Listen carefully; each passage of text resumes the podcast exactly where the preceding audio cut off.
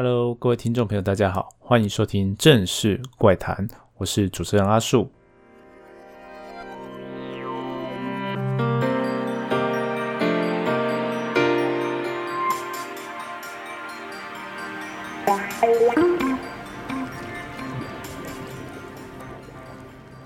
如果大家有看我们的主题，再点进来，就发现我们正式怪谈今天要谈的有两件事情。一件事情就是地磁场变化跟地震的关联。第二件事情就是政府可以告预测达人吗？就是那些预测地震的，比如说什么老师啊之类的。那第二个问题其实蛮深的，而且是蛮时事的，因为最近呢，其实有一些像莱克多巴胺的议题啊，就会有记得有医师提出来一些。论述，然后它其中当然是有一些错误的。那不管最后怎么样，但是，呃，政府吧就是卫福部他们有没有提告，所以我们就可以借这个机会看看说，诶，假如今天哦气象局针对一些地震预测的讯息告那些人，或者是用气象法去罚他，那到底合理吗？那有没有道理？那我们可以稍微讨论一下。好，那回到我们今天本来想要讲的第一个主题，就是地磁场变化跟大地震的关系。那为什么今天要谈这个呢？其实主要是延续阿树在上礼拜去上泛科学的节目，Podcast 的节目上面有聊到那个磁场。对，就是常常有坊间都会卖一些石头啊，然后那些石头就是说，哎，有磁场啊，有正能量，可以让你改运啊什么的，改变你的身体磁场吗？那我记得在节目上，那个外边有帮我们查一些资料，说这个他们讲的磁场跟我们讲的 那个磁力哦，地球的磁场那个磁场可能不太一样哦，所以他们可能相信这些事情的人有不同的说法。好，那相信大家可以去去听这个节目。那阿叔这边简单的带一下，就是我们常常讲的这些地磁场，其实它是源自于地球的内部。好，那我们知道，就地球内部其实有地，从外面开始算嘛，地壳、地寒，然后到地核，地核里面呢，它还有分那个固态的铁跟外地核，哈，液态的铁。那目前呢，科学上会认为说，地球的主要磁场是来自于那个外部地核哦，通过一些自转啊，然后发电机的类似发电机的作用，产生了电磁场，然后这个磁场其实就整个涵盖包围了地球。那补完了这些背后的一些 科学的资讯，我们可以就接下来谈说今天要谈的主题，就是地磁场产生的变化会有大地震这件事情。我想大家应该都是蛮难理解的，而这些事情其实源自于有一些说法，其实是有科学根据的说法，就是在大地震之前，可能可以量到地球的磁场，从观测上看到一些变化。那因为有这个原因，所以蛮多的谣言多少就会从这边来去切入，然后产生了一些像概念混合的状况。那我们简单的盘点一些常见的，那一个是我们今年就是最近啊，最近的地震发生之后，就有一些网传的错误讯息，然后台湾事实查核中心他们有公布，就是它是错误讯息，然后做一些查核。那这查核可能是更早之前就有的吧。是我们有把这个东西也转到我们正式上面，然后把查核报告中间有一些没有很清楚的地方做了一些厘清哦。那大家可以到我们脸书上去看。那实际上在这个错误信息中啊，他讲的我觉得蛮神奇的。他就讲说这是今年的天道轮回哦，然后各个。那个行星啊，太阳、地球、土星、木星啊，然后连成一条线，然后改变了地球的引力场啊和磁场这些，所以会产生很多的地质灾害哦。然后最近就会很多地震是这个原因。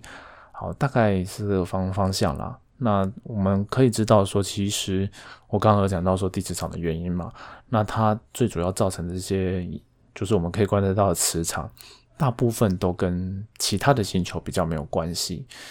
好，那即便是说跟太阳可能有些关系，是主要其实是因为太阳它会产生所谓的太阳风，那太阳风就是很多带电的粒子。那我们在国中还高中可能自然课有学过，说，哎，这些带电的东西遇到磁，哦，就是电磁电流磁效应还是电磁感应之类的，反正就是遇到磁场还是会改变它的移动方式的。所以其实太阳风吹过来遇到地球的磁场，啊，它会产生一些变化。那就是我们看到的一些极光哦，就是这样产生的。回到那个地震预测主题，就是他们就会常常就会有这些混乱的 东西去混淆大家。那其实大家如果对于地球科学不熟悉的，哎，那看起来哦好像是真的感觉。那这边再另外讲另外一个我阿树去查到的，就是过去的假讯息，然后也有破除的，就是另外一个平台叫 MyGoPen，然后它其实就是针对 Line 上面很多的假讯息。那一样，也就是它的假讯息就是写说今年是地震年，然后所以请你很用十分钟看完很重要的地震资讯。然后还有一些磁力中断啊，然后有黄金三角啊，好，那把它全部的 组合起来。那基本上这些东西，我相信，呃，不管是听我们正式 podcast 的，或者是就是从我们脸书专业时期就一直追我们的粉丝们，大家应该都不会被这种讯息骗，嗯，因为其实我们都看了很多，就是这个假的破除的方式，然后也大概知道说地震的成因是怎么样，然后甚至黄金三角这个。我也常常一再讲哈，就是它是一个比较不好的防灾策略，所以大概不会有的问题。好，但是我们还是借这机会给大家讲一下，说，哎，它这个谣言的破除，在麦沟片这边比较多，在讲那个黄金三角的部分，磁力的部分，它就好像比较没有讲。但是其实我们刚刚跟大家分析分析的，就是地球磁场的成因。其实就是它一直都在，然后地震呢，其实跟地球磁场内部其实是相蛮远的因素，但是科学家又说，我们可以从地震的之前可能可以观察到这个磁场有一些异常的情况啊，那就是怎么一回事呢？呃，那以目前的相关理论来看，就是我们大概可能之前就有学过，说断层引发地震的方式。大概就是它有受外力的作用，然后让岩石产生一些变形。那局部比较脆弱的地方就会发生破裂。那这岩石它受到外力，它是会有弹性变形的。那弹性变形是什么呢？它就是像弹簧一样哦。你不要看石头这么硬，它其实受到力的时候，它会产生像弹簧一样的性质，只是我们看不太出来。好，那但是如果我们把尺度放大，比如说我们在刷看板块跟板块之间的运动的时候，其实它会就是我们从 GPS 看啊，那个水平的缩短量，它其实会累积起来。那在垂直的高度，它可能会有一些抬升。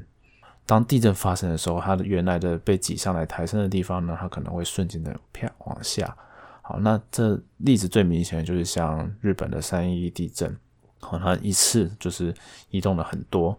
或者是我们讲台湾可能近期真的移动的最大，还是要讲九二一地震啦，就是它断层一下产生的很高落差，在产生这个落差之前，其实它已经有累积一点点变形，只是因为它的变形的时间长度、时间尺度非常的长，我们很难观测到。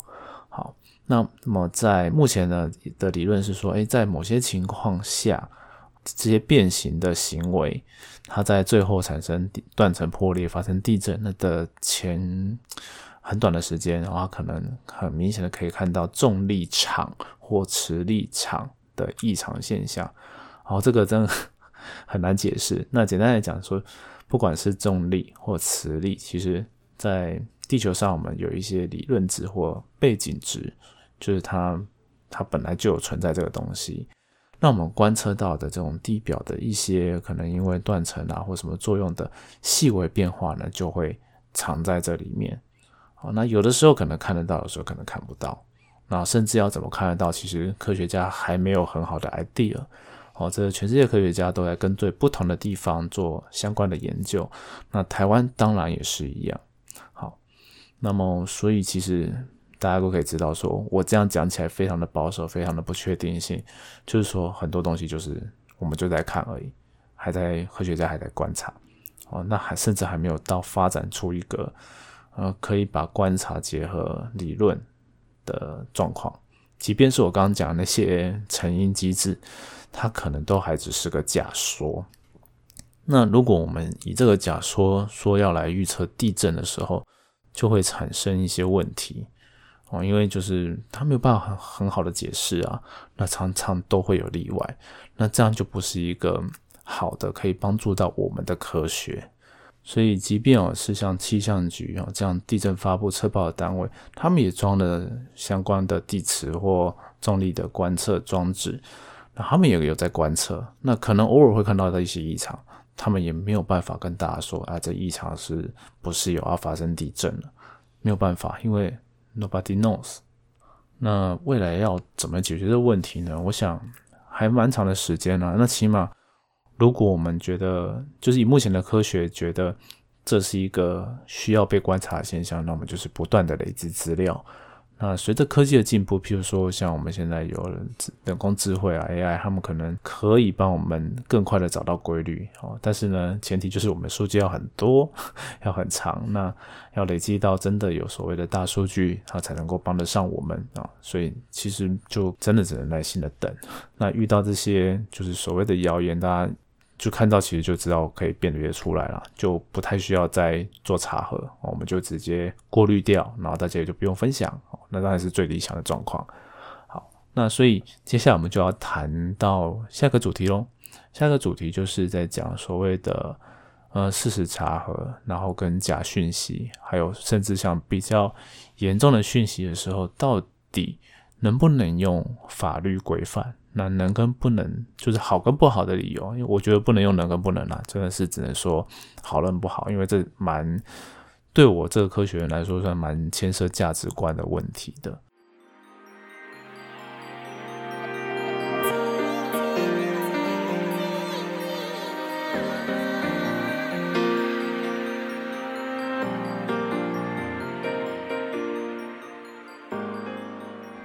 就是以目前我们看到，就是像最近在讲莱克多巴胺的这个，那有一个医师，然后他解读了一些资料，然后他可能有一部分真的是有解读到别人的文献的错误的资讯，诶，那好像也不能怪他。好，那再来就是他自己有讲的一些话，他可能是很难验证的科学。那这这也基于这理由，所以好像就是政府那边。好，卫福部那边就会有提告。那以目前新闻到今天是今天录的时间是十二月二十一号，好的晚上。那到目前为止，其实好像也没有撤告。那我们就可以来讨论一下，说其实其实，在地震这件事情，在过去的几年也发生过，就是我刚刚讲的地磁。的这些观测，就有民间的民众提出说，诶，他可以利用这个去观测，然后提出预测地震，然后甚至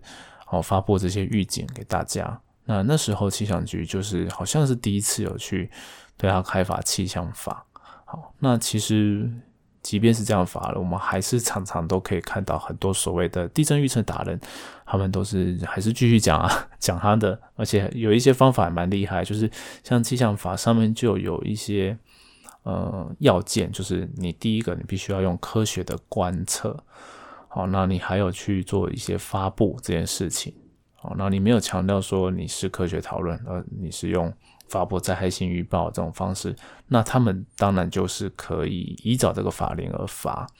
哦，那这反过来说，就是假如今天我告诉他说，没有没有，这个我们都是在讨论啊，他不是真正说我说，哎，什么时候有地震就是一定是确定的，这是我目前我的观测结果啊。哦，那可能在这个情况下都会有一些规避，然后。我记得有一些方式，就是他们用社团的方式，哦，去让他不要公开。诶，我没有公开啊，现在听的就是我们相信我，我们这一套的人，大家一起来讨论。诶，你不能政府不能这样限制我们。确实哦，好像就没有办法去采访，然后目前为止也没有办法，就是可能这些，当然就这些 达人们，他们的社团都还蛮多人的。在早年的时候，早几年啊，就是阿叔还在气象局当研发替代役，距离现在可能有说真的也快十，好像将近十年了吧。好，那在过去那个十年前的我，我就会觉得说，这这些家伙就把他们赶快罚一罚，就不要让他们去出来乱发布啊。但这实际上就会有一些困难在，就是所谓的算言论自由吗？或者是？就是我们在科学史上面，其实蛮多言论，或者是蛮多的一些观点哦，它可能在政治上有不正确的情况，那过去就常有一些打压，那阻碍了某程度也阻碍了科学的发展。那可能大家会听过的例子最有名的，大概就是伽利略或伽利，应该是念伽利略。对，有些人有些人会比较强调这个，所以阿叔还是证明一下，就伽利略。在那时候就提出的论点被教会给否定嘛。那如果今天我们在一个充满不确定的东西，只是因为那个人讲的方的内容或或他研究的方法跟主流的学者不一样，我们就用政治或者是用呃法律的力量去打压他，说：“哎，你不能这样做，你不能这样研究。”好像其实也是太过头哦。如果真的是从人权、从自由的方面去看，那可是他们就讲的又是好像没有什么科学根据的啊。那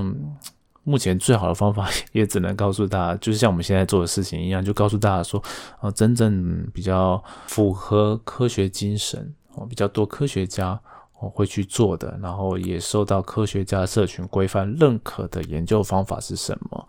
而这些研究方法其实已经被用了很久了。好，那大部分是 follow 这个一个固定的程序去产生这个科学的，我们比较能信任。那至于那些所谓可能不要说伪科学，可能是看起来像科学啊，你不知道它是不是真的科学的东西，我们可以保持更多怀疑的态度。好，所以有时候我们虽然会开玩笑去那个 diss 这些，比如说小黄名人啊，或林永生这些达人。但是你要禁止他们都不要讲话，那也不能算是个好方法。所以，嗯，我们只能继续努力的 去宣导、去传播，啊，更正确或者是对大家好的一些地震建议。当然，我这是我的目前的看法。所以，其实不管，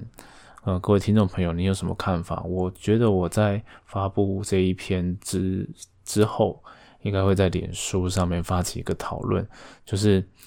大家对于这些就是乱讲话的人，他们到底有一些什么方法去应应？然后从法律的方法到底是好的呢，还是不好的？那如果没有法律的方法，我们还可以用什么方法去应对？哦，去给大家更正确的讯息。好，那诶，今天的正式怪谈讲不然太久了，